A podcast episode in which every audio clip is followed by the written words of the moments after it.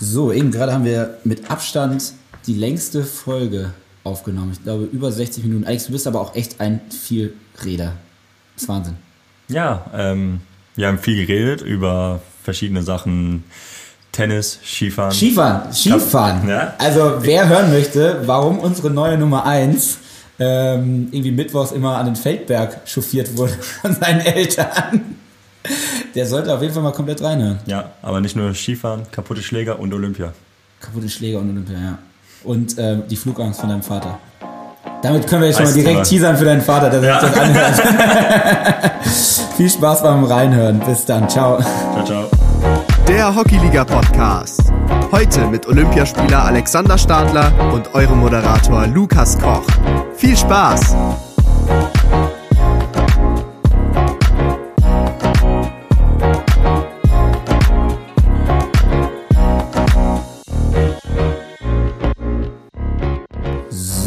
Hallo zu unserer nächsten Folge des Hockeyliga Podcasts. Wir sind wieder zurück aus unserer Sommerpause und wir haben es uns gut gehen lassen und äh, direkt, ja, wahrscheinlich die Person eingeladen zu unserer neuen Folge, über die viele gerade sprechen, denn unsere neue Nummer 1 bei den Olympischen Spielen, Alex Stadler ist hier. Hi Alex. Hi Lukas, hi. Und eine Premiere für den Hockeyliga Podcast, denn wir nehmen das erste Mal face to face auf. Also du bist der Erste, mit dem ich mich dann jetzt hier live treffe und mich unterhalten darf. Richtig cool. Nice, freue ich mich. Ja, schön, dass du den Weg hierher gefunden hast. Ist ja nicht so weit für dich, ne? ja, stimmt. Ähm, Mannheim, Mannheim. Ähm, lass uns doch mal so direkt starten, dass du dich einfach mal allen Leuten vorstellst. Ja, also hi, ich bin Alex Stadler, bin 21 Jahre alt, spiele beim TSV Mannheim Hockey, komme ursprünglich aus Heidelberg, fahre jetzt zu meinen ersten Olympischen Spielen diesen Sommer und ähm, bin auch hier in Mannheim zur Schule gegangen und habe hier mein Abitur gemacht. Olympische Spiele, das wird ähm, auf jeden Fall gleich ein richtig, richtig großes Thema werden. Ähm, das ist schon mal klar. Aber das ist ja das Tolle beim Hockeyliga Podcast. Wir wollen auch so ein bisschen den Spieler Alex kennenlernen und ähm, einfach mal direkt einsteigen. Du hast es gesagt, du 21 Jahre alt, das heißt, du bist noch ein ziemlich junger Bursche. Ähm, erzähl mal, du hast zwei Geschwister, aufgewachsen, du sagst, du spielst jetzt in Heidelberg, aber aufgewachsen in Heidelberg. Ähm, wie und wann bist du denn zum Hockey gekommen? Ähm, ja, genau. Ich habe zwei ältere Geschwister, einen älteren Bruder und eine ältere Schwester. Die sind zwei und drei Jahre älter als ich. Meine Schwester spielt kein Hockey, aber mein Bruder. Und daher auch so ein bisschen der Hockey-Background. Ich wurde nämlich immer bei meinem größeren Bruder, der auf dem Hockeyplatz und Hockey gespielt hat, schon vor mir mitgenommen und mitgeschleppt und bin dann halt immer am Spielfeldrand hin und her gelaufen, habe dann auch selber mit dem Hockey angefangen dadurch und so kam ich zum Hockey und habe da auch, bis ich 12, 13 war, ungefähr in Heidelberg gespielt, wo ich meinen Hockey gelernt habe und auch zum Torwart wurde. und bin dann ähm, auch wieder wegen meines Bruders eigentlich ähm, im Endeffekt nach Mannheim gekommen. Das wird interessant, denn dein Bruder, das kann ich jetzt schon mal teasern, hat uns auf jeden Fall eine Frage geschickt. Da geht es auch um das Thema ähm, Torhüter. Aber die hören wir uns gleich an. Ähm, Weiß ich schon, welche kommt wahrscheinlich. ja, er hat sich nicht nehmen lassen, aus seinem Urlaub dir eine Frage zu stellen. Ja. Ist ja auch nett von ihm. Vollkommen. Ja, ne? ähm, aber deine Eltern, haben die Hockey gespielt? Also ähm, stammst du aus einer richtigen Hockeyfamilie? Ähm, mein Vater hat Hockey gespielt, aber ich stamme aus keiner klassischen Hockeyfamilie, ähm, wie man sie vielleicht mit Lorenz Prinz vergleichen kann als Beispiel. Ähm, das hast du ja ein richtiges Beispiel rausgehauen direkt. Klar. Ähm, nee, also mein Vater hat Hockey gespielt für das Englische Institut, die Schule, wo ich auch früher war in Heidelberg, bis zur B-Jugend, also bis er ungefähr 16 war. Und hat dann aber aufgehört und meine Mutter hat soweit ich weiß, gar kein Hockey gespielt. Soweit du weißt. ja, also müsste sie eigentlich kein Hockey gespielt, dürfte sie kein Hockey gespielt haben. Aber sind sie noch, also ist dein, ist dein Vater noch aktiv jetzt in so einer Elternmannschaft oder nee, sowas? Nee, oder? der, äh, also im Tennis ähm, spielt er noch ähm, Ü50 mit seinen Tennisboys, sage ich jetzt mal. mit seinen Tennisboys, ähm, mit denen er auch zur Schule gegangen ist und so. Und aber ansonsten macht er nichts, ne. Gab es auch noch andere Sportarten? Oder war direkt festgelegt? Nee, ich habe früher, ja gut, also man wächst ja so, als Hockeyspieler wächst man ja oft vielseitig auf, würde ich jetzt mal sagen, der Klassiker Tennis, ähm, ein, zwei Jahre Fußball, aber da habe ich dann schnell gemerkt, das ist nicht so für mich. Warst du beim Fußball auch im Tor? So halb. Also da habe ich alles so ein bisschen gemacht, aber also da war ich glaube ich nur ein halbes Jahr regelmäßig im Training. Und ähm, mein Bruder und ich sind aber tatsächlich im Ski, Ski gefahren, Ski Alpin, ähm, im Verband auch relativ, ähm, ich sage jetzt mal professionell und Ach, ähm, ganz gut. Wir sind früher eigentlich regelmäßig mittwochs auf dem Feldberg hochgefahren, haben da trainiert und sind oft die Wochenenden in Schweiz, Österreich, Italien unterwegs gewesen und ähm, haben wir dann aber aus Zeitgründen dann so mit 13, 12, 13 aufgehört Was? ungefähr. Ja, also war, wir waren echt... Ich ganz kurz, also ihr seid mittwochs dann von Heidelberg an den Feldberg gefahren, hoch. Ja. Dann habt ihr trainiert und sind wieder zurückgefahren abends. Im Alter von? Ja, Ach, 10, 10, ja, 9 bis 13 ungefähr. Also am Anfang ein bisschen weniger, da ist man vielleicht alle zwei Wochen nur Richtung Feldberg an den Flutlichtern gefahren, hat trainiert und dann, früher war es dann halt oft, oft so im Sommer, dann eine Sommerferienwoche war in äh, Bottrop in der Skihalle meistens und ähm, in den anderen Winterferien dann halt eine Woche Familienurlaub und eine Woche in Österreich im Ach, Skicamp und aber war dann halt auch zeitintensiv. Also wenn man dann halt. Ja, ein bisschen, ne? Also wenn man immer irgendwie an den Feldberg mal kurz fährt unter ja. der Woche. Nee, dann ist man auch halt freitags, ähm, hat uns dann der Papa in der Schule abgeholt, ist mit uns losgefahren nach Österreich, Italien zum Rennen. Samstag, Sonntag Rennen und dann halt sonntags nach dem Rennen wieder heim.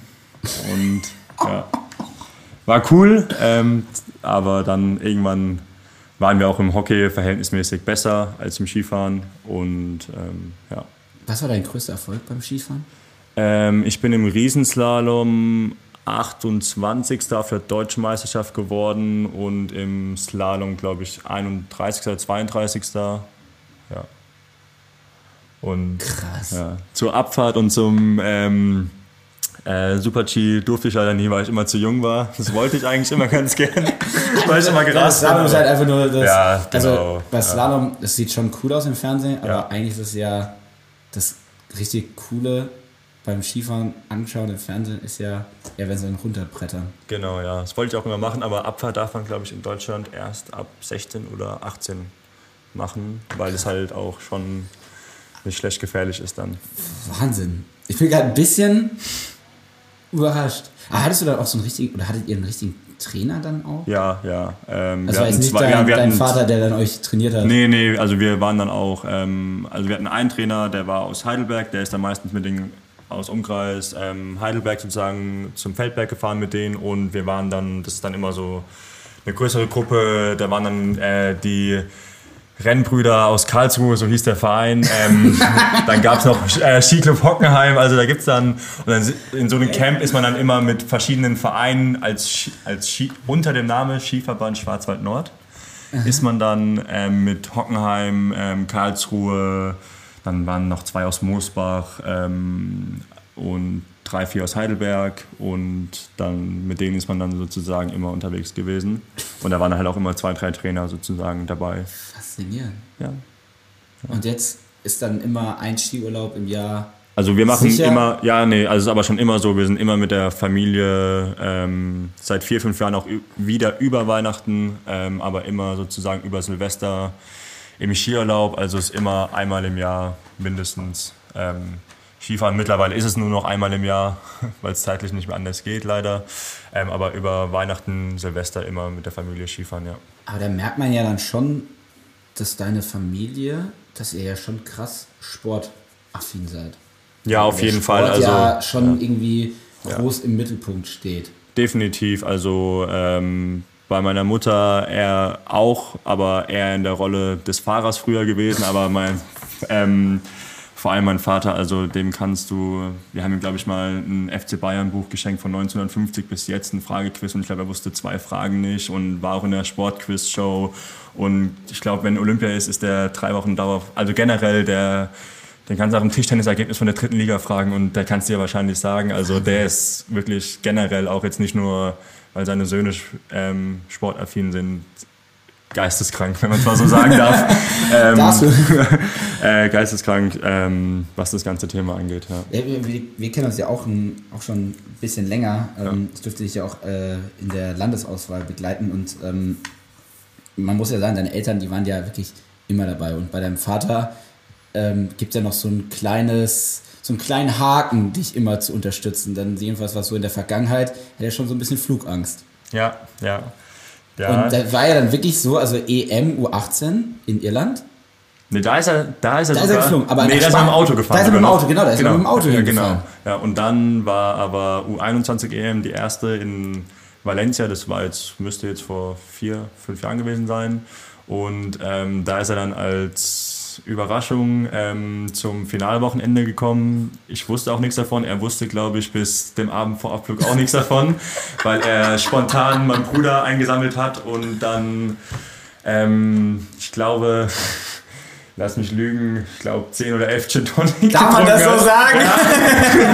ähm, geflogen ist und ähm, aber hat dadurch auch so ein bisschen die Büchse der Pandora geöffnet, weil er jetzt halt die Ausrede, wir gehen in den Sommerurlaub nur noch nach Sylt oder an die Nordsee, ähm, nicht mehr bringen kann. Also es war tatsächlich dann früher auch so. Ja, äh, Familienurlaub war, Gab es immer nur ähm, mit dem Auto. Mit dem Auto, wir waren eigentlich als die ersten zehn Jahre meiner Kindheit immer nur ähm, an der Nordsee, was auch mega schön war. Also, ähm, aber und dann sind wir so im Wechsel einmal Nordsee, einmal so Italien runter ähm, in die Toskana in die Richtung sozusagen.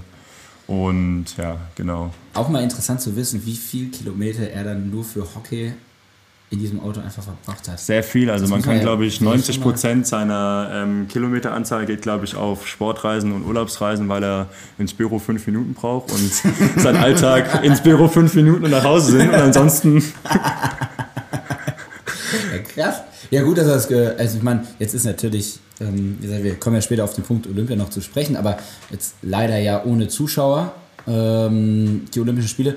Aber sagen wir mal, dein Vater hat jetzt nicht die Flugangst über, überwunden. Wäre ein langer, langer Ritt geworden bis nach Tokio. ja, also ich glaube, Also das ist ja, äh, entweder er hätte sich dann ein bisschen länger Urlaub genommen oder dem Schiff. Ja, mit dem Schiff gekommen. Oder ich glaube, er hätte sich dann irgendwie mal einen Arzt aufgesucht und für zehn Stunden wegschießen lassen. boah, Aber ja, deswegen ein, glaube ich, ein lachendes und ein tränendes Auge auf seiner Seite. ja. Aber ja, klar. Ist ja ein langer Weg.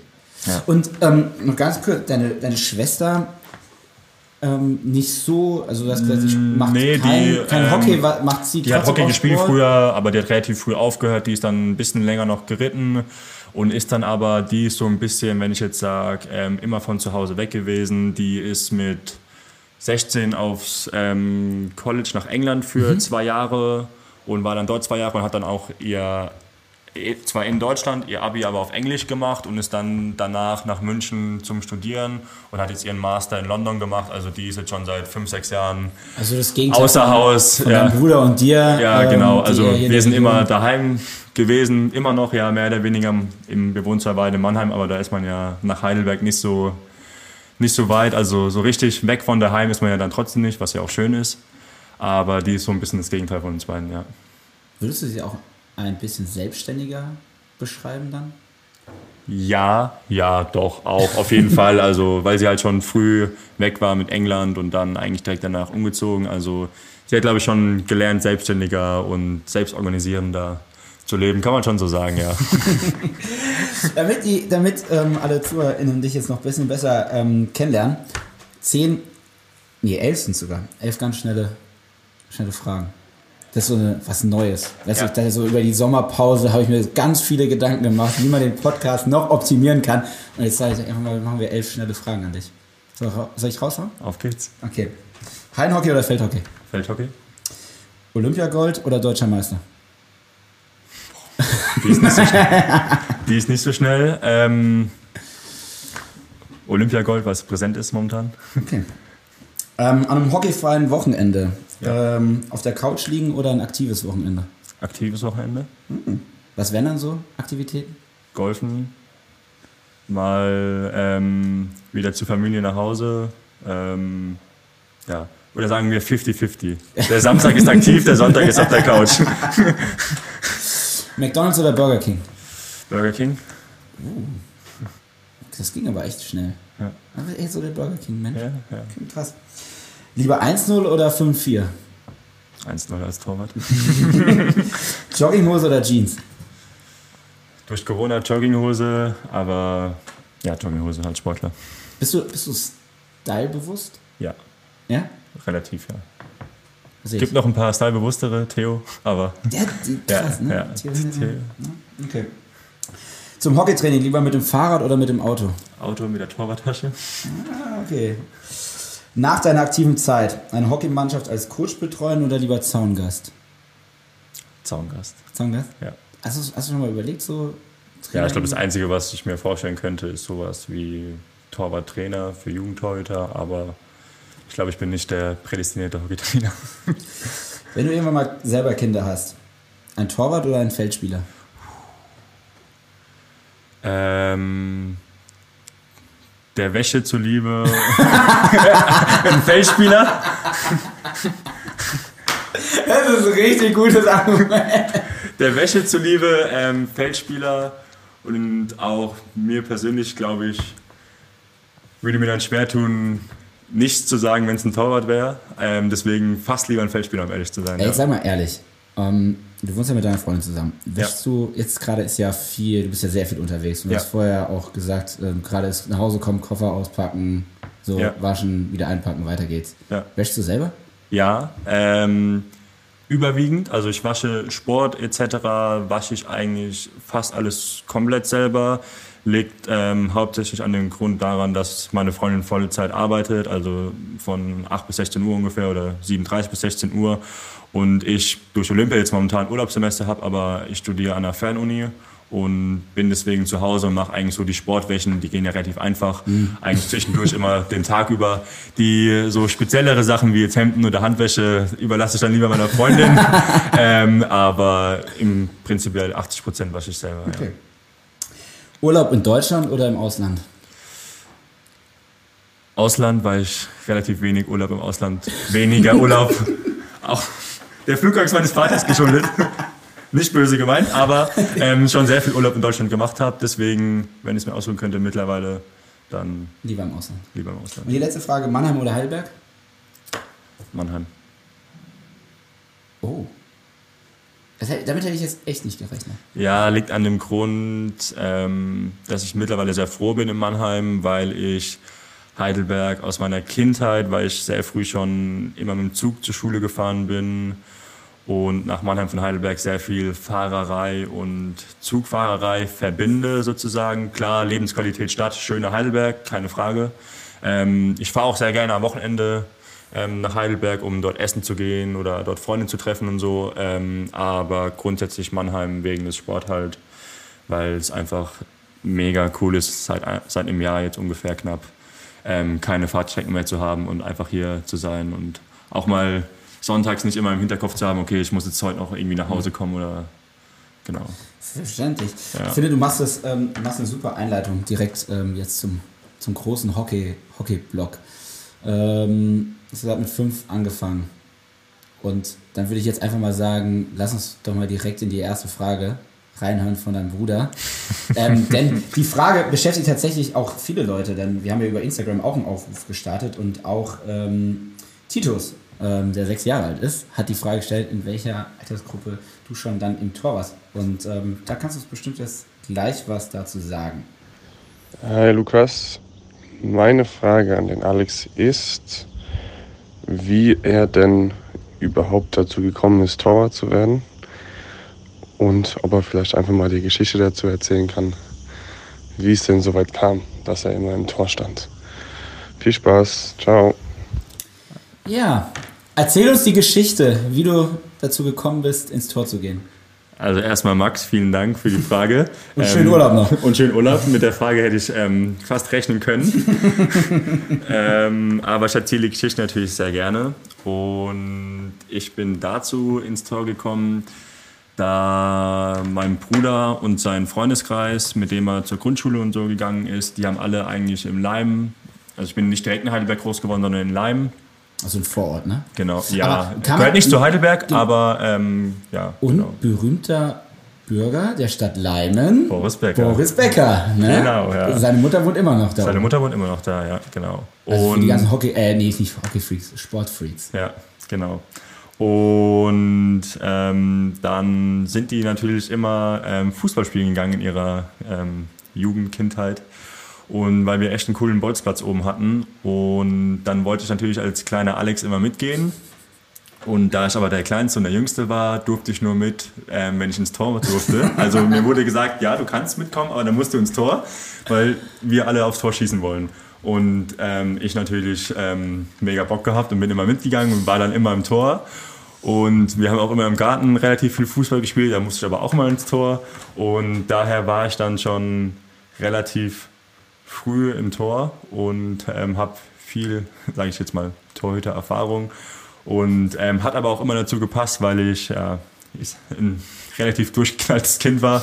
Wenn man es mal so ausdrücken will, gehört ja zum Torwartsein auch dazu. Das ist, das ist jetzt, ja wieder, jetzt bedienst du ja wieder alle Klischees. Ja, natürlich, aber ähm, muss ich einfach. Also, Also ist es, ist es wirklich so. ja, ja, also wenn man so vom Klischee-Torwart ähm, ein bisschen an der Waffel, sage ich jetzt mal, einfach so, ähm, dann kommt es schon hin. Also ähm, deswegen nicht zu Unrecht ein paar Knochenbrüche gehabt in meiner Kindheit und so. Du hattest Knochenbrüche. Ja, mehrere, ja.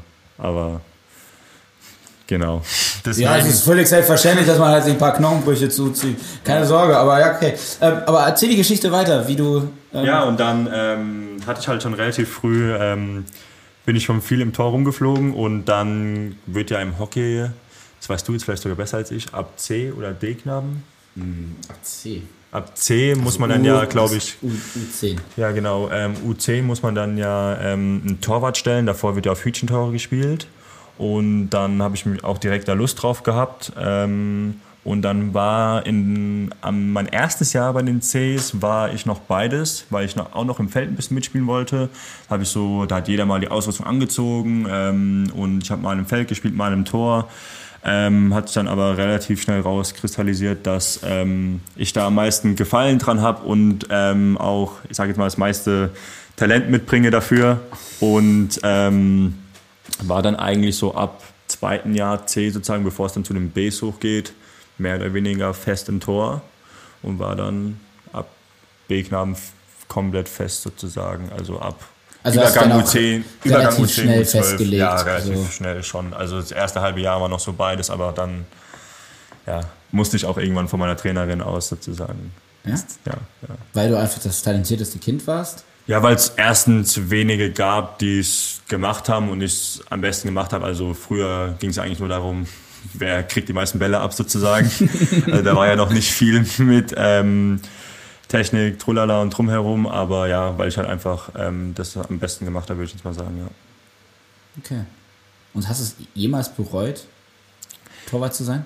Ja, ja, so im, ich sage jetzt mal so im pubertären Teenageralter ähm, gab es dann schon die ein oder anderen Phasen, wo ich mir so dachte, ja, okay, jetzt ist eigentlich zu spät aus dem Tor rauszugehen, aber du bist ja immer der Volltrottel, der mit dem Helm rumrennt und mit der Ausrüstung und in den stinkischen Sachen rumläuft teilweise und dir da einen abschwitzt im Sommer wie so ein Verrückter, ähm, wo ich mir dann so dachte, ja, okay, es ist teilweise schon angenehmer, vielleicht an der einen oder anderen Stelle Feldspieler zu sein, aber so richtig, also nee, ich war, stand schon immer eigentlich mehr oder weniger dahinter und bin auch froh drüber. Und du würdest sagen, also das Klischee unterschreiben, dass Torhüter durchgeknallte Menschen sind. Ja, ja, ja. Also ich glaube, im Hockey ist es mm, als im Präferenz zum Fußball oder als Beispiel zum Fußball ist es noch ein bisschen krasser, weil ähm, wo es aber zum Beispiel noch krasser als im Hockey ist, ist finde ich im Handball. Also wenn du im Handball Ja. im Tor bist, da ist dann eigentlich Ja, völlig, völlig- Feierabend. völlig Ja, ja, da ist eigentlich völlig Feierabend, aber ich würde schon sagen, dass ich dieses Klischee, ja, als Torwart, um, wer sich von so harten Bällen abschießen lässt, der muss eigentlich schon ein bisschen einen am Schuss haben, würde ich schon unterschreiben, ja. Wahnsinn. Wahnsinn. Krass. Ähm, okay, dann Alex hat sich festgelegt, klein Alex, er will ins Tor. Das war alles noch im U12-Bereich, dann in Heidelberg. Ähm, und dann ging es ja so langsam los mit deiner, ich nenne sie jetzt einfach mal Karriere, weil das kann man ja schon sagen. Ähm, du warst drin, weil du auch Talent hattest. Wann kam der Punkt, dass du dann auch oder ihr für dich entschieden habt, okay, der Wechsel aus Heidelberg nach Mannheim steht an? Ähm, Weil es war ja nicht nur, Ja. nicht nur der Vereinswechsel, sondern es war ja ein krasser Wechsel. Du bist ja auch, wie du vorhin gesagt hast, in Mannheim zur Schule gegangen. Ja, ja, also der Grundgedanke Mannheim kam zustande auch wieder meinem Bruder geschuldet. Also wahrscheinlich kann ich am Ende meiner Karriere auch mal Danke zu meinem Bruder sagen, dass er. mal, sag's doch jetzt einfach. Also Max, wenn du den Podcast hier anhörst, da deine Frage da drin vorkommt, hoffe ich das natürlich. Ähm, vielen Dank dafür, dass ich erstens ins Tor kam und zweitens dann auch nach Mannheim gekommen bin. Und ähm, ja, mein Bruder ist nach Mannheim gewechselt und ähm, er war damals älterer Jahrgang A-Knaben und ist nach Mannheim gewechselt, weil da die bessere Mannschaften waren und ähm, ist aber in Heidelberg auf der Schule geblieben. Man muss ja dazu sagen, jetzt nicht nach, nach Mannheim gewechselt kann man jetzt zwei Vereine nehmen, aber es ist Genau, der also zum TSV ge- ja, genau, ja, ne, ja. muss man dazu sagen. Ja, nee, stimmt, hast du recht. Ähm, zum TSV Mannheim gewechselt. Und ähm, dann war eigentlich so ein Jahr, nachdem der Max da im Verein sehr gut angekommen ist, dass alles gepasst hat, auch, ich sag jetzt einfach mal, ohne jetzt den HCH zu verletzen, alles ein bisschen professioneller und einfach auf einem höheren Niveau war zum damaligen Zeitpunkt. Ähm, hat sich dann auch für mich, nachdem ich dann mein erstes Jahr in der Auswahl gespielt habe, ähm, ergeben, okay, auch nach Mannheim. Und bei mir kam dann noch zum Vereinswechsel obendrauf, wie du ja schon gesagt hast, der Schulwechsel. Es gibt in Mannheim das Ludwig-Frank-Gymnasium, ist ein ähm, Sportgymnasium, das Sportler fördert sozusagen und wo mittlerweile sehr viele Hockeyspieler ähm, drauf sind aus Mannheim. Und da habe ich dann auch die Schule gewechselt, auch aus dem Hintergrund sozusagen, dass ich noch mehr trainieren kann und auch mit den Mannheimern zusammen, weil an der Schule, da es eine Sportschule ist, wird auch Frühtraining angeboten. Sprich, man hat ähm, bis zur 10. Klasse dienstags und donnerstags noch Frühtraining anstatt der ersten beiden Schulstunden Unterricht. Und einmal Krafttraining, einmal Hockeytraining und ab der 10. Klasse dann Dienstag, Mittwochs und Donnerstags. Und das hat sich dann halt damals so angeboten und dann hat sich eigentlich, seitdem ich dann 13, 12, 13 war, mein kompletter Leben, Mittel, Lebensmittelpunkt nach Mannheim verschoben und ich war eigentlich mehr oder weniger, ich würde mich auch, wenn man mich fragt, siehst du dich als Heidelberger oder Mannheimer, würde ich auch sagen Mannheimer, weil ähm, ich dann eigentlich, außer mittlerweile jetzt noch zu meinen fünf, sechs Freunden dort halt die Brücken eigentlich, wenn man es mal so sehen will, eigentlich komplett abgebrochen habe. Ähm, und jetzt halt noch zu den Freunden, ähm, zu denen man eh Kontakt gehabt hätte, noch Kontakt habe und auch guten Kontakt, aber halt ansonsten, ich kenne mich in Mannheim besser aus, also bis seitdem, bis ich 18 wurde und dann auch mal mit dem Auto selber nach Heidelberg reingefahren bin, kannte ich mich in Heidelberg relativ wenig aus. Und ähm, würde mich eher als Mannheimer bezeichnen, genau, oder als Mannheimer bezeichnen, wenn man das so sagen kann. Und war dann hier auf der Schule und ähm, habe dann auch hier Hockey gespielt, genau. Ist ja schon krass, also in dem jungen Alter ähm, so viel Pendelei. Also Ja, morgens also- die Schule, wenn du sagst Frühtraining, Frühtraining fängt ja nicht um 10 Uhr an, Frühtraining Ja. fängt um 8 an oder 7.45 Uhr, Genau. das man ja hier so. Ja. Und das dann von Leimen, das ist ja natürlich dann auch von deinen Eltern krass viel Unterstützung gewesen, Ja. aber dann auch für dich ja sehr viel, okay, ich muss meinen Alltag strukturieren. Ja, definitiv. Ähm, Also es war auch, ähm, es gab so zwei, zwei ich sage jetzt mal Schritte oder Knackpunkte im Verlaufe dieser, ähm, dieses Wechsels nach Mannheim, wo ich ein bisschen Eingewöhnungszeit gebraucht habe. Das war einmal das erste Mal, als ich nach Mannheim gekommen bin, sozusagen, okay, da musste ich halt eine Dreiviertelstunde, Stunde früher aufstehen und dann hat mich mein Vater immer, bevor er morgens ins Büro ist, um ähm, 6.45 Uhr, also um 6.30 Uhr und um 6.45 Uhr ist der Zug gegangen, zum Zug gefahren. Dann bin ich halt morgens eine 45 Minuten Zug gesessen zur Schule und dann mittags um 13 Uhr wieder heim. Und dann hat mich meine Mutter oder meine Oma abends ins Training gefahren beim TSV. Und das war schon so, dass ich dann eine, so ein halbes, dreiviertel Jahr schon gebraucht habe, um damit sozusagen auch zurechtzukommen, was das halt auch man hat halt einfach weniger Zeit für Lernen und alles generell und um runterzukommen. Und das Training ist dann natürlich auch mehr geworden beim TSV und mit der Schule und allem. Und da war ich dann schon auch lang oft müde sozusagen, das habe ich auch gemerkt.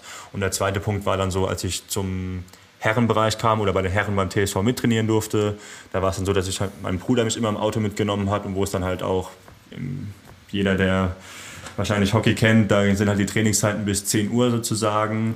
Und dann wurde ich halt heimgefahren, habe ganz oft meine Hockeytasche noch hier rüber auf den MHC gefahren. Stimmt, Frühtraining ja. muss man ja auch sagen. Frühtraining ist ja beim MHC, das heißt, man muss ja immer hin und her. Genau, und da war es dann auch so, als ich dann im Herrenbereich angekommen bin oder mittrainieren durfte und dann die Nächte, sage ich jetzt mal, etwas später wurden mit den Trainingszeiten, dann aber die Schule morgens und das Training gleich geblieben ist. Da habe ich dann auch bestimmt ein halbes Jahr gebraucht, bis ich damit zurechtkam. Also ist jetzt zwar ähm, ich sage jetzt mal, meckern auf hohem Niveau und ähm, es war ja auch alles schön und gut und ich habe es ja auch alles gebraucht und hat mir auch geholfen, gut zu werden, sage ich jetzt mal. Mhm. Ähm, aber war an der einen oder anderen Stelle jetzt, ohne mich zu beschweren, dann schon anstrengend, auf jeden Fall, ja. Wahnsinn. Wahnsinn. Und du hast wahrscheinlich dann zehn Luftsprünge gemacht, als dann das Abi endlich ja, in der Tasche war endlich, rum. Ja, ja, also ja, man kann es ja so sagen, ich war jetzt nicht ähm, der Vorbilds-Einserschüler, deswegen ähm, ähm, war ich dann sehr froh, ja, als das Abi dann mit allem, was da dann dazugehört hat, ähm, in der Tasche war, ja. Boah. Ähm, wie oft trainierst du denn in der Woche? Ähm, mittlerweile, sage ich mal, ist es wieder regelmäßig geworden und es sind montags und freitags jeweils eine Einheit Dienstag, Mittwoch, Donnerstags zwei. Sind wir bei, sag ich mal, acht Einheiten. Lass es sieben bis neun Einheiten sein unter der Woche sozusagen, von Montag bis Freitag gerechnet. Sieben bis neun Einheiten plus Physio. Ähm, und dann die Spiele am Wochenende oder sozusagen freies Wochenende oder mal eine Samstagseinheit, wenn das in der Vorbereitung ist oder so. Mhm. Also sieben bis neun Einheiten, grob gesagt plus die Spiele und dann halt die Lehrgänge, die nehme ich jetzt mal da raus. Lass uns noch kurz beim, beim äh, Vereinshockey bleiben. Denn, ja.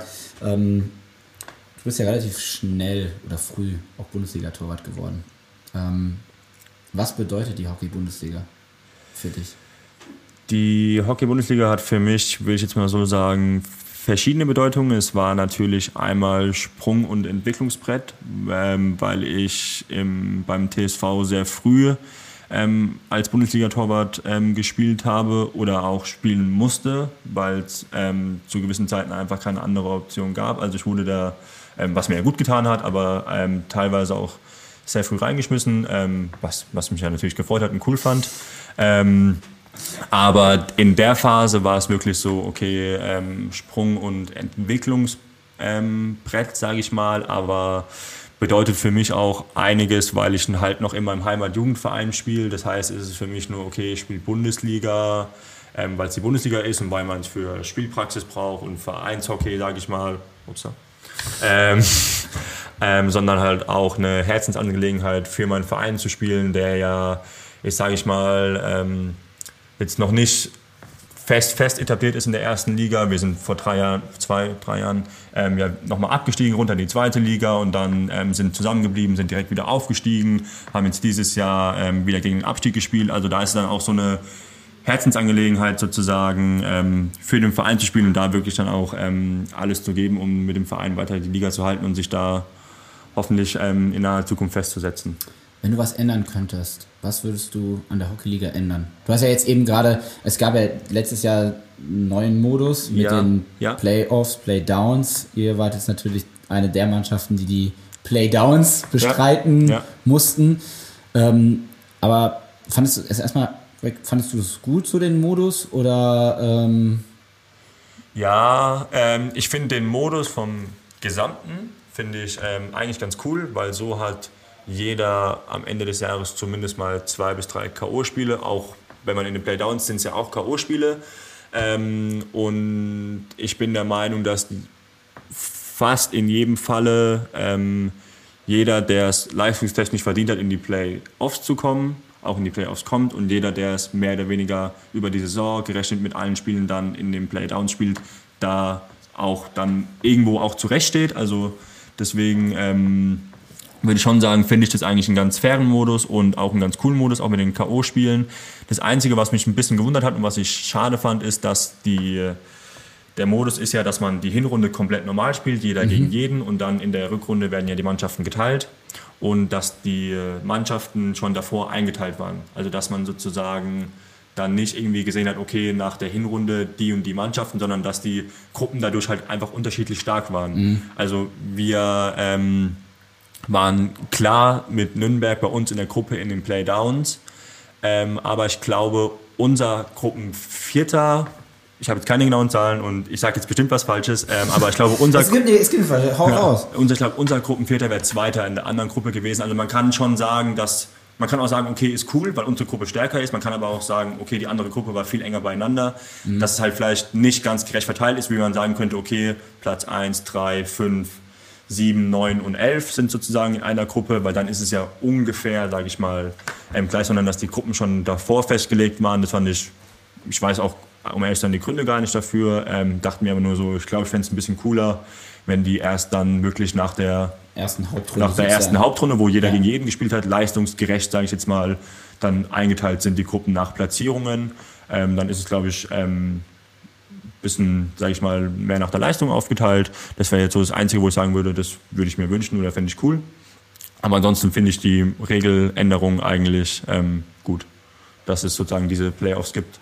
Genau, das ist ja cool. Playoffs, Playdowns. spielen gerade für ja, euch Nationalspieler. Ja, ja auf jeden ähm, Fall. Ist also, nochmal gerade, was ja. das angeht, ja. gut. Bei euch war es zum Glück.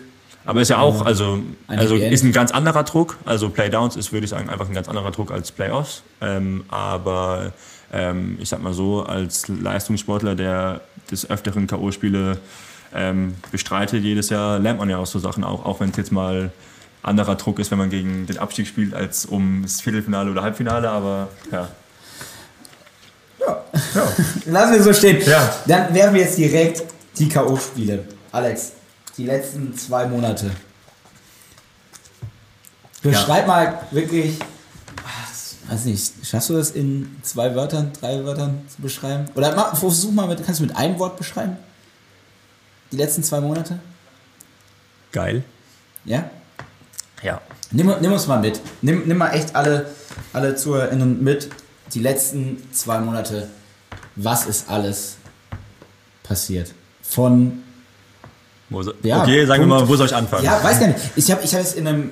Irgendwo habe ich jetzt gelesen oder gesehen, ich weiß es gar nicht mehr genau, dass du so das Gefühl hattest, so nach den, nach den Pro League-Spielen gegen Belgien in Düsseldorf, ja. okay, da geht was.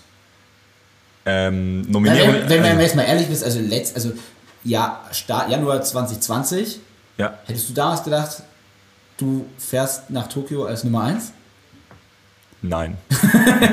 ähm, jein, nein, jein, jein, jein, nein, jein, nein, nein, jein. Ähm, also muss dazu sagen, die Verschiebung kam mir zugute. Ähm, ist einfach so. Und wahrscheinlich hauptsächlich meines Alters und meiner immer noch, aber auch damals noch mehr ähm, wenigen Länderspielanzahlen sozusagen.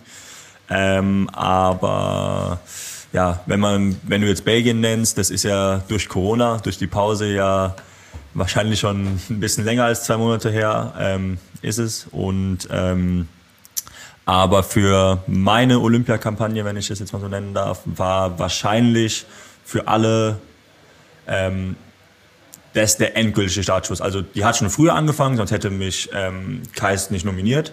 Also und ähm, aber ich glaube so für alle drumherum und generell wahrscheinlich auch im auch für die Trainer irgendwo, auch wenn ich davor schon mit nominiert wurde sozusagen, war das glaube ich so das Belgien Pro League Spiel ähm, der Startschuss sozusagen. Okay, das gibt ein geiler Dreikampf ähm, um, um die Nummer eins. Der ist ja auch wirklich bis zum Ende und ich glaube auch fest bis zum Ende ziemlich eng war. Und ja, und dann war ja nach diesem Belgien-Spiel ähm, war ja etwas länger Pause. Dann kam die Bundesliga-Rückrunde und dann gab es dann nochmal ein paar Lehrgänge in Catch ähm, in Mannheim, unsere Januar-Februar-Lehrgänge hier. Das, ähm, Stimmt. Und dann ist es ja alles langsam Stein für Stein wieder in Rollen, ins Rollen gekommen. Wir haben hier sozusagen mehr oder weniger Catch MHC. Beim MHC hier haben wir ja trainiert in der Traktorfalle. Und das war ja sozusagen dann hier unsere Corona Homebase Bubble sozusagen für vier Lehrgänge in sechs Wochen, acht ja. Wochen. Und, das, und dann ist ja sozusagen der dritte Teil der Bundesliga gespielt worden, geworden. Und dann kamen ja auch wieder Pro League Spiele in Holland, in Argentinien.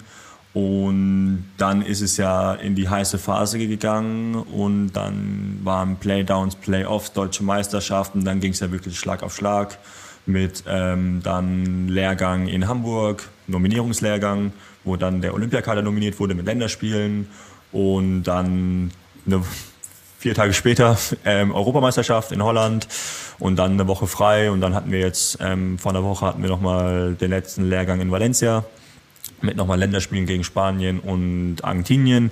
Und jetzt geht's in fünf Tagen, vier Tagen, am Freitag. Ähm, genau, man kann ja äh, sagen, heute ist Montag, 12. Ja. Juli. Du ja. hast dir extra nochmal die Zeit genommen, herzukommen. Ja, ähm, geht's dann ähm, los nach Tokio. Du hast Spielen. uns einmal schön deinen kompletten Kalender vorgesagt und ja. dachte eben auch kurz, oh Gott, wie viel, wie viel Termine.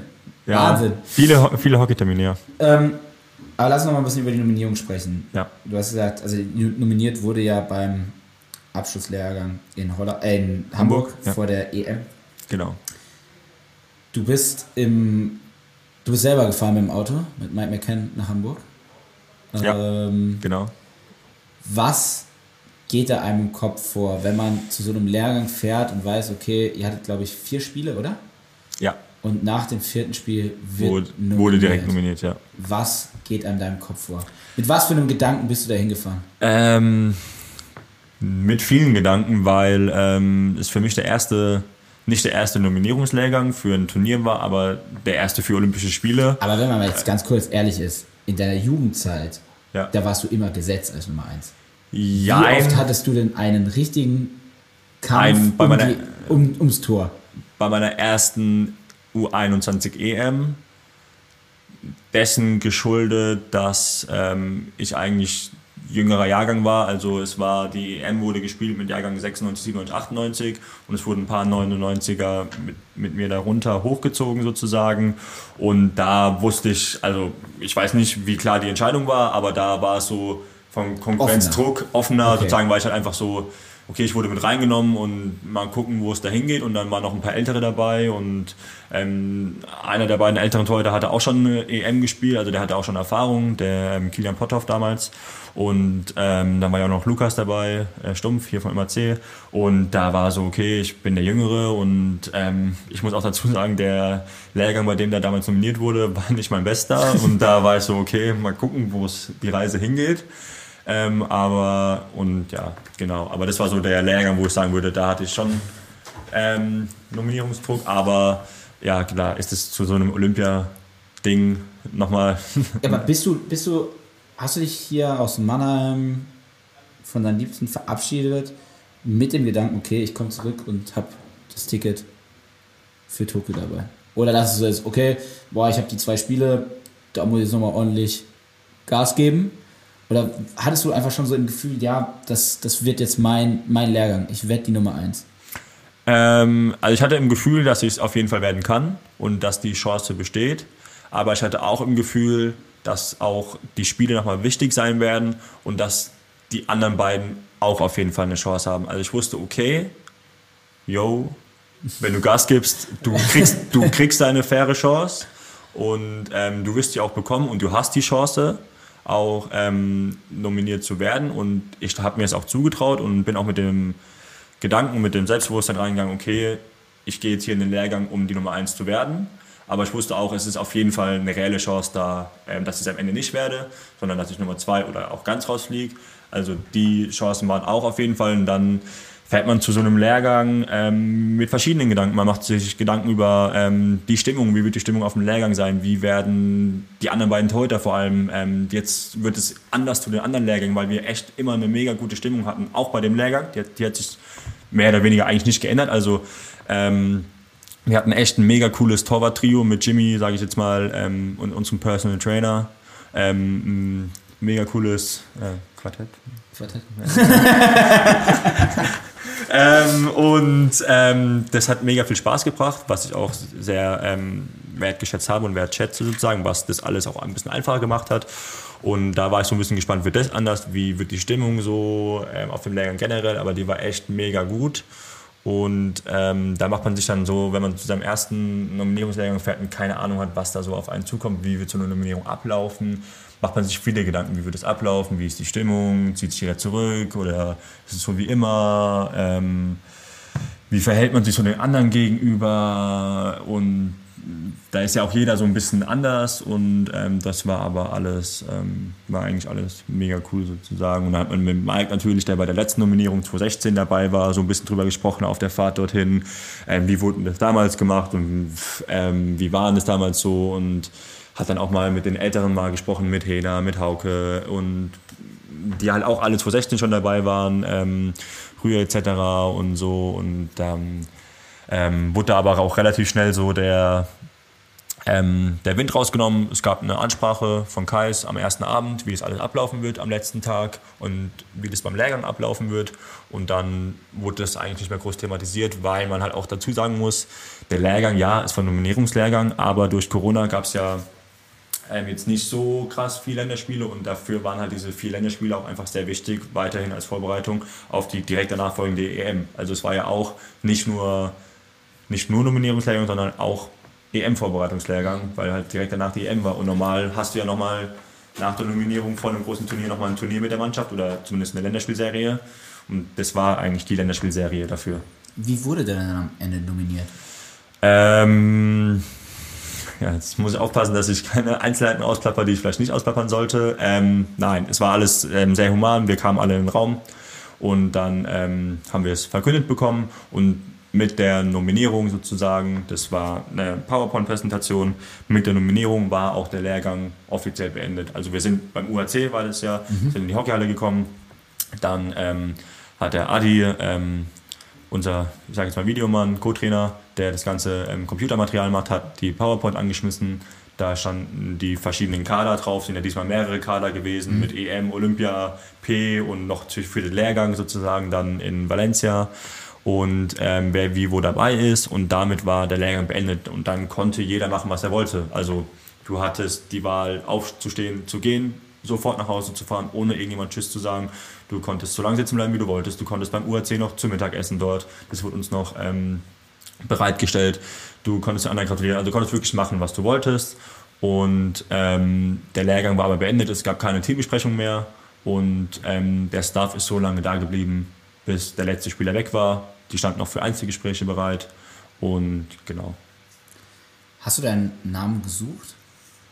Oder hast du ihn dann direkt da gesehen bei der Nummer 1? Ähm, ich stelle mir das vor, da ja. ist so eine Leinwand, dann ist ja so die Präsentation, da denkt man so, okay, wo bin, wo bin ich? Ja, also man ah, sucht kurz, oh. man sucht kurz, aber wenn Sie jetzt vorstellen, eine, ähm, eine Leinwand-PowerPoint, links oben stand der, also in der ganz linken Spalte, es waren drei Spalten für Spieler und dann noch auf der rechten Seite der Präsentation war der Staff und auf der linken Seite war einmal ähm, Olympia, EM und dann sozusagen Valencia. Und Olympia war direkt links, dann ist direkt jeder in die Olympiaspalte gegangen oder zumindest ich. Und ich stand direkt als erster Spieler, weil man macht es ja meistens nach Position, ja. also Torwart, dann kamen die fünf, sechs Verteidiger, die fünf Mittelfeldspieler und die fünf Stürmer. Und ähm, ich glaube, jetzt bin ich richtig gewesen von den Zahlen, aber ähm, ähm, auf jeden Fall, genau, war es dann ähm, so, dass ich mich relativ schnell gefunden habe, weil ich halt direkt in der ersten Zahl als erster da stand beim Olympiakader sozusagen. Was war dein aller, allererster Gedanke? Wow, crazy. Ähm, und ja, dann ist auch in dem Moment, wo ich mich entdeckt habe, glaube ich, ähm, kam auch direkt Viktor schon zu mir und hat mir die Hand gegeben, was dann mich so ein bisschen aus den Gedanken gerissen hat, wenn wir bei dem Thema Gedanken sind und hat mir gratuliert sozusagen und ähm, muss man muss man sagen, eine richtig richtig faire, sehr faire Geste muss ich auch wirklich sagen. Geste, also ähm, ist aufgestanden als allererster vor der kompletten Mannschaft, ist hochgekommen, die drei Stufen zu mir und hat mir ähm, die Hand gegeben, gratuliert und ähm, das auch so den, zu dem Thema, wir hatten echt einen guten Flair und eine gute Stimmung wow. und die war auch über die EM weiter so. Und da muss man sagen, ähm, wirklich krass und das hat mich dann sofort aus den Gedanken rausgeholt sozusagen und dann war ich halt aus den Gedanken wieder draußen und war auch dann, um ehrlich zu sein, im ersten Moment so perplex, okay, krass, ähm, mega, voll die krasse Geste, hätte ich jetzt, um ehrlich zu sein, weiß ich gar nicht, ob ich es persönlich so gemacht hätte und habe ich mhm. nicht mit gerechnet.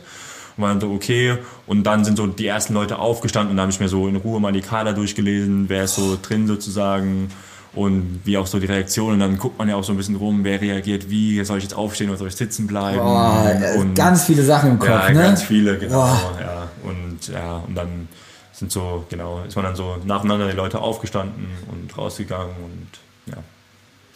Genau. Du hast deinen Olympiatraum wahrgemacht. Ja, ja, ja. Ja. Genau. Kannst du es, wann war dann so der Moment, wo du es dann auch so richtig begriffen hast, dass du zu Olympischen Spielen fährst? Ich meine, wir, haben- wir haben vorher, bevor wir jetzt angefangen haben aufzunehmen, hast du gesagt, so, ey, wenn man sich mal überlegt, was ich die letzten zwei Monate hinter mir habe. Du hast morgen hast du wieder ein TV-Interview. Ja. Ähm, Ähm. Es ist ja schon viel. Ähm, ja, also es hat, ähm, wann habe ich das so, also realisiert, ich glaube, ähm, wir hatten dann das Wochen, also die Nominierung war freitags und dann bin ich, bin ich freitags direkt nach Hause gefahren mit dem Auto ähm, mit Paul zusammen. Mike war schon, Mike ist nicht mehr mit uns heimgefahren, der war schon daheim.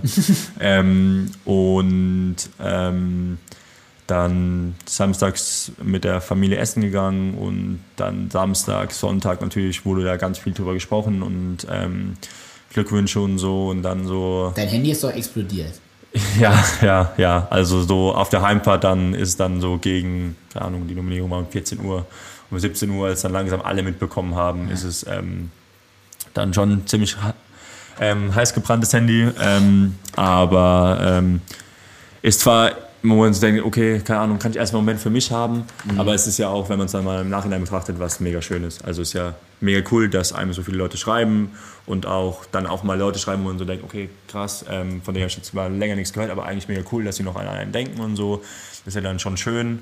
Und ähm, so richtig realisiert hat man es dann so die Tage später. Dann hat eigentlich auch wieder direkt die EM dazwischen gegrätscht und so richtig, um ehrlich zu sein, richtig realisiert, okay, was kommt da eigentlich auf einen zu, ist erst so richtig in, bei mir persönlich, so richtig in Valencia jetzt beim letzten Lehrgang passiert. Da hat Markus Weiser uns nochmal einen Vortrag gehalten, sozusagen über das Thema Team, Teamgeist, was passiert bei Olympia, was kann da alles passieren, was ist schon passiert in der Vergangenheit, weil es wird wurde uns so gesagt und damit rechne ich auch. Ähm, irgendwas wird passieren, was nicht zum Plan gehört. Man kann so viel planen, wie man will, aber irgendwas passiert immer, egal was es ist.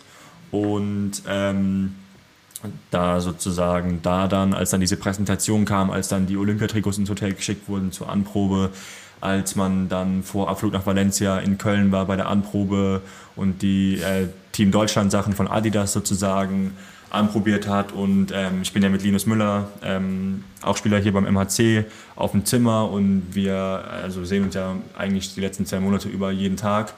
Ähm, nach, nach Valencia haben wir auch gesagt, okay, jetzt drei Tage, ähm, bis das nächste Hockeytraining in ist. Ruhe, ne? Drei Tage, ähm, bis das nächste. Wir, nee, wir hatten nämlich überlegt, als wir aus Valencia ähm, nach Hause gekommen sind, ob wir ähm, samstagsabends zusammen grillen und ähm, haben dann aber so gesagt, ey, ich glaube in Tokio dann, wenn wir da dreieinhalb Wochen dann zusammen sind, mm, mm, komm.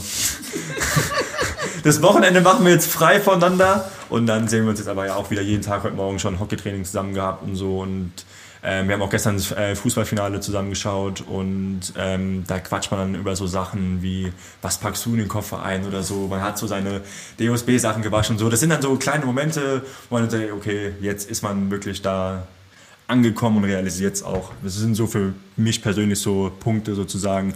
Auch sowas wie jetzt oder auch morgen wieder dann bei Ron TV. Das sind so Sachen, die Olympia mit sich bringen, die bei normalen Turnieren, sag ich jetzt mal EM, WM, deutsche Meisterschaften einfach in einem ganz anderen Maße stehen. Ähm, das sind dann so Faktoren, wo man dann so realisiert, okay, das ist halt Olympia, das ist es gerade. Und ja. Hättest du. Es ist schwierig, die, die Frage zu formulieren. Es ist ja jetzt Olympische Spiele ohne Zuschauer. Hättest du lieber darauf verzichtet dann? Oder gesagt, okay, Olympia lieber nochmal verschieben? Oder ja, jetzt stattfinden lassen, auch ohne. Also verschieben auf keinen Fall, glaube ich. Also was heißt auf keinen Fall? Ähm, Fände ich, glaube ich, nicht gut, weil es ja dann den Rhythmus komplett auseinanderbringt und dann zwei Jahre schon wieder vor der nächsten ist. Und so, wo ich mir dann so denke, okay, ey, ist es nicht dann auch irgendwann, ich sag's einfach mal, ein Affenzirkus, das schon wieder zu verschieben und ist es dann eigentlich noch die Olympiade, die es mal 2020 war, wegen Verschiebungen. Ähm, dann gibt es ja eigentlich, wenn man es mal so will, wieder einen neuen Nominierung, musst du ja eigentlich wieder einen neuen Nominierungsprozess anfangen, weil ja einfach noch so viel passiert. Mhm. Junge Spieler sich weiterentwickeln, ältere Spieler, die jetzt vielleicht sogar schon, das, schon wieder verschoben haben. Also Beispiel Tobi Hauke oder Martin Hehner, die haben ja noch mal ein Jahr hinten dran mhm. gehängt, ähm, wo man so sagt, okay, dann ist es eigentlich nicht mehr die gleiche Olympiade, die es gewesen wäre sozusagen. Mhm. Und ähm, deswegen verschieben, nein, absagen auch, ähm, glaube ich auf keinen Fall, weil ähm, nicht glaube ich, weiß ich ähm, für mich selber, weil ich sagen muss, ja, natürlich, es ist eine andere Olympiade, es ist eine besondere Olympiade. Ähm, bestimmt auch in gewisser Maße eine Olympiade, wo man noch vielleicht ein bisschen länger von erzählt, weil es einfach so komplett anders war. Ähm, und sagen kann, okay, ich habe die oder wir haben die Olympiade gespielt, die anders war als alle anderen. Mhm. Und ähm, von der Seite aus, man soll ja was Positives sehen in den Dingen. das ist schön. ähm, und deswegen, nee, ähm, Absagen auf keinen Fall ist trotzdem, glaube ich, ist ja für alle Nationen die gleiche. Man hat sich jetzt die letzten eineinhalb Jahre über so, ich sage jetzt mal, auch wenn es nicht, nicht immer cool ist, so dran gewöhnt. Man hat jetzt schon so viele Turniere, schon eine EM gespielt, eine deutsche Meisterschaft gespielt, eine Bundesliga-Saison gespielt es haben schon Fußball-EM jetzt stattgefunden, es haben so viele Events stattgefunden, wo man sagt, okay, und ist auch cool und da gucken wir halt, halt mehr vor dem Fernsehen. Ähm, deswegen würde ich sagen, ja, auf jeden Fall. Wie sehr nervt es sich dann jetzt? Das ganze Thema, es ist ja breit auch in der Öffentlichkeit. Ja, also, ja. wenn man sich gestern das EM-Finale angeschaut hat. Ich bin irgendwann eingeschlafen, muss ich zugeben. Ja, ich war auch sehr müde. Aber, ähm, aber 60.000 sind, sind da in London in so einem Stadion. Und dann ähm, fährt man jetzt zu. Also wahrscheinlich, ich sag mal so, die meisten Sportarten, die bei den Olympischen Spielen sind, für die ist es das, das Größte ja. überhaupt, ja. dahin zu gehen. Und so eine ähm, EM, ich bin jetzt einfach mal so ein bisschen direkt so, yo, also das ist ein Highlight für viele Fußballer, okay, aber ja, das, das ja ich alles, weiß, was du meinst. Das sind alles, weiß nicht, was ist für, für, für Menschen oder für SportlerInnen, die ihr Leben ja danach richten, die nicht Millionen auf ihrem Konto haben durch diesen Sport, die sich da voll drauf vorbereiten, mit Sporthilfe, mit Unterstützung von ganz vielen Faktoren, die, die diesem Traum entgegenfiebern. Und dann darfst du da nicht vor ZuschauerInnen performen. Aber ja, ich will es mal richtig vielleicht König Fußball darf es. Da denkt man sich doch mal so, Alter, Freunde, ja. Oder ähm, ist es gar nicht mehr bei dir jetzt im Kopf? Doch, ist schon im Kopf und wir hatten es auch gestern drüber. Ja, König Fußball darf es. Man muss ja aber auch ehrlicherweise sagen, wir durften es ja auch bei der EM. Also wir haben ja in, vor ein paar Wochen in Holland eine EM gespielt, zwar keine 60.000 und auch nicht ausverkauftes Stadion, da hätten, wären auch noch mehr gekommen, was noch cooler es gewesen wäre. Es gab eine Begrenzung von 4.500 oder 5.000 und da hätten glaube ich 8 oder 9 reingepasst ähm, und selbst das war schon mega cool. Da sagt man so, okay, ähm, es liegt halt vielleicht einfach an dem Land. Was ich auch vollkommen nachvollziehen kann, dass ein Land zu der jetzigen Zeit sagt, okay, keine Zuschauer. Ähm, wenn da, ich glaube, 11.000 Athleten sind es dieses Jahr ins Land kommen, mhm. plus Medien, plus Trainer, plus Staff und so und dann noch Zuschauer, da kann ich schon irgendwo nachvollziehen. Auf jeden Fall. Bei einer Impfquote von 15 Prozent, die ähm, Tokio momentan hat, verstehe ich das. Ich verstehe es halt einfach nur nicht, dass England ähm, Tagesinzidenz von, sieben Tage Inzidenz von 200 37 oder schieß mich tot hat und Tokio von, glaube 15 oder so. Ähm, dass da dann halt nicht erlaubt ist, wo man so sagt, wir haben es ja schon gesagt, alles, was so mit Olympia einherkommt, DOSB-Einkleidung, jetzt Interviews viel mehr als sonst. Und es ist einfach alle vier Jahre was komplett Neues und du stehst in einem komplett anderen Rampenlicht und kriegst mehr Aufmerksamkeit wo du sagst, okay, Was die dann, Sportarten die auch brauchen. Genau, genau, die, auch, die wir auch brauchen äh, als Randsportart oder als Amateursportart, ähm, wo man sich aber dann so denkt, ja, dann auch bitte mit Zuschauern, auf jeden Fall. Ähm, die Japaner wären cool gewesen, weil es halt einfach allein, wenn schon einfach Leute im Stadion sind, einen anderen Flair bringt, sage ich mal. Ähm, aber ich glaube trotzdem, dass wir Sportler jetzt über diese Corona-Zeit gelernt haben, trotzdem den Spirit und den Geist trotzdem auf den Platz zu bringen und ähm, auch wenn keine Zuschauer erlaubt sind und man weiß ja, okay, es läuft im Fernsehen, du kriegst trotzdem mehr Medienaufmerksamkeiten. So, ja, es ist so ein zweischneidiges Schwert. Man kann es irgendwo verstehen, es ist aber auch mega schade und auch irgendwo manche, wo man so denkt, hm, okay. Ähm, aber ja, klar war das in, in Holland gegen Holland ähm, vor, ich sage jetzt mal voller Hütte. Das Stadion war ja schon relativ voll. Ähm, unfassbar geil und sowas hätte man auch gerne bei to in Tokio. Ähm, ist jetzt aber halt nicht und ja, genau. Lass uns so ein bisschen zum Ende kommen. Ähm, ich finde erstmal deine, deine Worte zu der ganzen ähm, Corona-Sache, Zuschauer in den Jahren, nein, finde ich total, total gut und auch deine Sichtweise. Ähm, aber jetzt nochmal kurz, kurz zu dir, denn eine Frage habe ich noch offen, die geschickt wurde. Und ähm, wir haben ja jetzt so ein bisschen über, dein, über deinen Werdegang gesprochen und du bist ja auch ein sehr ehrgeiziger Spieler. Und ähm, ja. als Torhüter ist man ja auch oft alleine, oder? Auch das, ja. Du hast ja auch so einen kleinen Tick, ne? Beim Gegentor immer einen Schluck ja. aus der Flasche. Ja. Erzähl ja. mal kurz. Ja, immer ähm, als Torwart ist man ja nicht immer, aber ist man ja, also man ist eigentlich immer direkt an dem Gegentor beteiligt. Ähm, egal, ob man dran schuld ist oder nicht, also egal, ob man einen Fehler gemacht hat oder nicht, man ist über kurz oder lang, außer man spielt gerade ohne Torwart kurz vor Schluss, ist man ja eigentlich an dem Tor immer direkt beteiligt, weil der Ball ja an einem vorbei muss. Ähm, aber, und das macht ja auch in einer gewissen Weise was mit einem, wenn man dann ein Gegentor bekommen hat. Und ähm, ich gehe nach jedem Gegentor, oder versuche es zumindest nach jedem Gegentor, ähm, und kriege es eigentlich auch immer hin, ähm, hinter das Tor zu gehen, ähm, nochmal kurzes Tor vielleicht auf der Videoleinwand anzugucken oder Revue, Revue passieren zu lassen und darüber nachzudenken, okay, was hättest du anders machen können, was war gut, was war vielleicht schlecht. Und dann dabei währenddessen zu trinken und dann sozusagen, okay, aber mit dem Schluck Wasser wird das Tor beiseite gekehrt und dann direkt wieder ins Spiel überzugehen, ins Coaching und gar keinen Platz den Gedanken zu lassen vom Tor und versucht es dann auch mit dem Coaching an die Mannschaft sozusagen ein bisschen zu übercoachen, dass du einfach keine Zeit hast zum Nachdenken und versuchst so wieder sozusagen dann ins Spiel reinzukommen und weiterzumachen, sag ich jetzt einfach mal so. Würdest du dich als sehr emotional beschreiben nach Gegentor? Oder wenn es nicht so läuft?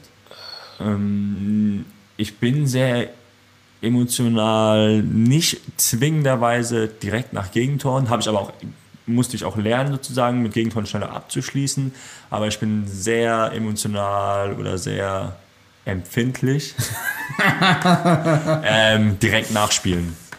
Okay. Ähm, ja, also es kann halt auch passieren, dass ich dann auch wenn es teilweise asozial ist, an Familie und Freundin und so vorbeilaufe und nicht Hallo sag. Und ich bin dann aber auch, ich bin dann auch ein, zwei Stunden später, wenn ich mich dann beruhigt habe und so relativ schnell wieder re relativ schnell wieder ähm, da. Also es ist wirklich so eine Achterbahn, okay, Vollgas angepisst und wenn mich jetzt einer, der kriegt mal Hockeyschläger am Kopf, so auf gut Deutsch. ähm, aber bin auch relativ schnell dann wieder unten und suche dann auch das Gespräch und will auch mit Leuten über das Ganze reden. Und ähm, aber ja, deswegen würde ich sagen, bin ich nach dem Abpfiff dann eher emotional empfindlich. Und ähm, ja. Man, wir müssen Rast auch manchmal was, aus. Wir müssen einfach mit was richtig Witzigem aufhören. Ne? Damit, oh. Ich meine, wir, wir brechen eh heute den Rekord für den längsten Podcast, ähm, den wir hier aufgenommen haben. Aber wirklich mit dieser letzten Frage, denn ich kann mich noch zu gut an diesen Moment erinnern.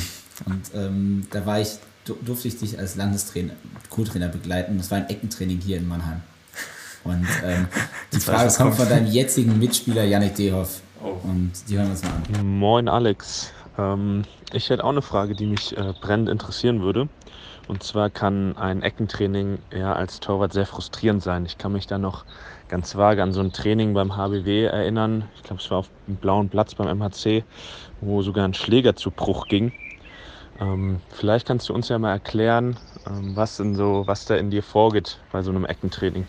Also ich kann mich, du, du guckst es erstmal total fragen. Ich glaube, du hast schon sehr viele Schläger kaputt gemacht. Ich weiß jedenfalls noch, dass ähm, es war auch echt ein bisschen gemeint von uns. Wir standen nicht dann bei den Schützen, haben immer gesagt, okay, wir ihr tunnelt jetzt den Alex, ihr tunnelt den Alex. Und dann hast du irgendwann gesagt, okay, wenn nicht einer von euch, und ich möchte, es, jetzt, es hören bestimmt auch Kinder zu, ähm, du hast sie beschimpft, noch einmal tunnelt, dann zerschlage ich diesen Schläger. Und ähm, ja, du wurdest wieder getunnelt. Und du hast diesen Schläger zerschmettert an diesem Pfosten. Ich habe es selten gesehen. In der Verteidigung, der war bestimmt schon gebrochen davor. Sagt, aber es war total toll, weil du bist dann wirklich so, ja, Mist, ja, schon wieder Schläger kaputt. Und direkt zur Tasche den nächsten Schläger rausgeholt. Also ich weiß nicht, ob TK ist ja immer noch dein, ähm, dein Vertragspartner. Ja. ja, es gab einige kaputte Schläger. Ja, also ähm, deswegen habe ich auch mit Tennis aufgehört. Ernsthaft? Nicht deswegen, also auch weil ich nicht gut genug war und Hockey zu gut war, äh, zu wichtig war. Ähm, aber ja, also wie gesagt, ich bin impulsiv nach Spielen und es gab auch schon im Herrenbereich Spiele, wo ich danach einen Schläger über den Platz geschmissen habe oder so. Deswegen, ähm, das, das ist dieser Punkt. Ich bin dann während des Spiels nicht so, aber dann danach explodiere ich sozusagen. Ähm, deswegen, ähm, ja, der eine oder andere Schläger hat schon dran geglaubt und ja, danke für danke an TK, dass ich da immer wieder neue Schläger bekommen habe. Und ähm, Schön nochmal Werbung jetzt mal, ne? Versteckte Werbung. klar. ähm, aber Janik, vielen Dank. Ähm, ich habe gerade so ein bisschen ins Leere gestarrt, weil ähm, ich überlegt habe, ob ich zurückschieße. Ähm, an dich, Janik, aber ich lasse es. Nein, Spaß. Das ist total fair von dir. Ja, nee, ähm, ja, das ähm, Eckentraining gab's und ja, der Schläger ist kaputt gegangen am Pfosten und ähm, ja, da Schläger. war ich sehr frustriert und ähm, nein, sowas kommt auch vor. Ähm, in so einem Eckentraining, was geht da in einem vor? Ja, in dem Eckentraining ist irgendwann gar nichts mehr in meinem Kopf vorgegangen. Es ist, es ist ja auch echt provokant. Ja. Aber gut. Nee, ist, Ähm, eine, ist eine gute Frage, Janik. Freut mich. Ich freue mich aufs wir- Geben wir Training. den Punkt. Ja, Äh, Ihr seht euch jetzt erstmal ein bisschen länger nicht. das stimmt, ja. Ähm, hoffen wir einfach, dass bei Olympia nicht so viele Schläger kaputt gehen, sondern vielleicht nur während dem Training, aber während dem Spiel nicht. Ähm, Hoffen wir es. Ja. Alex, Ich gehe davon aus.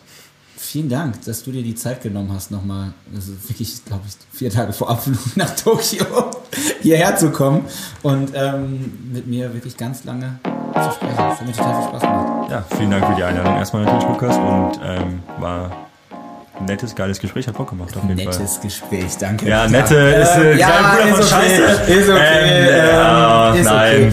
Nein, Alex, alles, alles Gute ähm, auf dem Weg nach Tokio. Und ist ja jetzt nicht mehr lange, aber dann bei Olympia. Und ich bin gespannt, mit was du zurückkommst.